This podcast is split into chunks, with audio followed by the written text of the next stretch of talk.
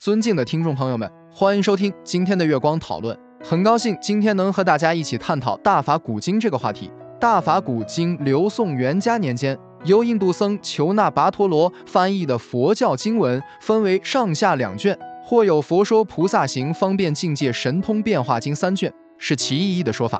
但经简教比对两者内容，几乎完全相异，倒不如说大萨遮尼干子所说经是其一义。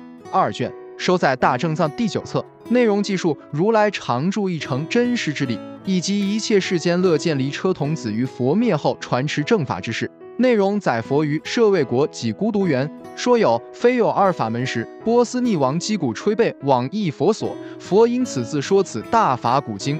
后一阿难之请问，宣说此经世间稀有，如幽檀波华，是诸如来秘密法藏，甚深微妙，难解难信。如击战鼓时，非一切闻声者皆喜，有怯弱者闻而恐怖，是故此大法古经唯为立根者说，非二成之人所能信解。其实有不堪听受此经之会众力作，佛乃为迦叶，当于佛波涅盘后广说护持此经，并依其请问而略说地水火风四大及入处五根，乃至十三缘起及善不善无忌等有为法。并说涅盘第一乐是无为法，是佛之境界。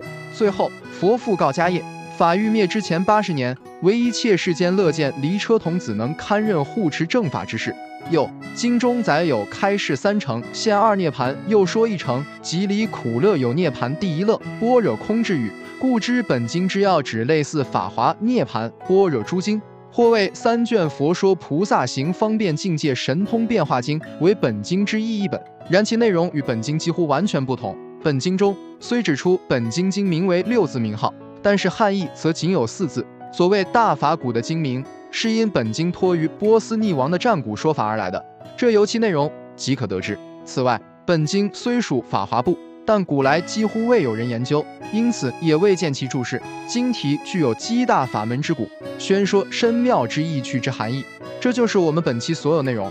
大家也可以通过微信公众号搜索“大明圣院”了解其他内容，Apple 播客或小宇宙搜索“荣正法师”。感谢大家的收听，我们下期再见。